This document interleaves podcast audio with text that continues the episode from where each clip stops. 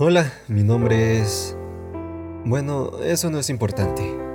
Soy un estudiante foráneo. Actualmente curso la universidad y bueno, yo originalmente vengo de un pueblo grande o ciudad pequeña. Sinceramente ya ni sé lo que es.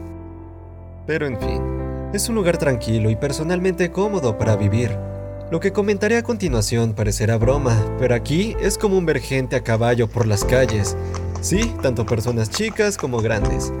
Además, obviamente no es un lugar grande. Yo vivo en el centro y recuerdo que mi preparatoria se encontraba por las orillas, y de hecho caminando solía ser como una hora de trayecto. Ah, por cierto, aquí sí puedes ir caminando a tus destinos sin necesidad de tomar tres camiones, trenes o lo que sea que tomes. Y otra cosa, ya que es un lugar pequeño, pues todos se conocen.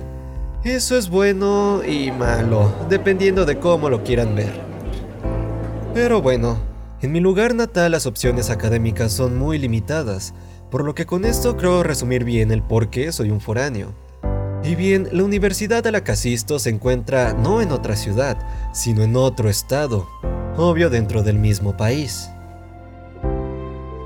Al llegar a mi nuevo hogar y acudir a mi nueva escuela, pues lógicamente me emocioné como no tienen idea. Conocí compañeros y docentes realmente agradables, por cierto, hablando de los docentes, personalmente me gusta que en la universidad, o no sé si se deba al lugar, pero los docentes ya no se presentan como los seres omnipotentes bajados del mismísimo Olimpo, como al menos a mí siempre me los habían presentado. En su lugar son personas con las que verdaderamente puedes convivir, consultar y hasta en cierto punto llamar amigos. Pero bueno, continuando, la escuela es chida y todo, sin embargo, es obvio que sube de escalones en cuanto a dificultad constantemente. Eso aunado a un yo que no termina de conocer ni de acostumbrarse a la ciudad. Ahora imagínense mi terror cuando inicié las prácticas. Tenía que ir a lugares de los cuales no sabía ni cómo regresarme. Y esto solo para que me rechacen en las entrevistas.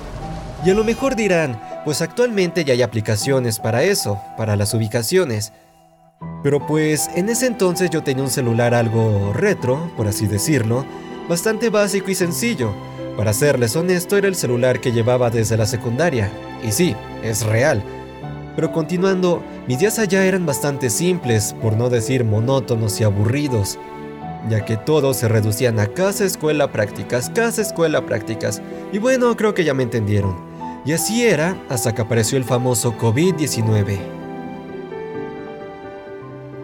Sinceramente, la pandemia fue un gran respiro para mí. Ya no tenía que gastar medio día en el transporte público. Ya no tenía que caminar por lugares desconocidos a horas nocturnas para esperar el transporte que me llevaría a mi hogar. Bueno, claro, eso si el camión se dignaba en llegar. Personalmente, creo que a quienes más nos benefició y afectó el virus fue a los foráneos. En primer lugar, pudimos regresar a nuestros hogares, con nuestros familiares y amigos. Aunque bueno, en tiempos de pandemia la convivencia física no es la mejor opción.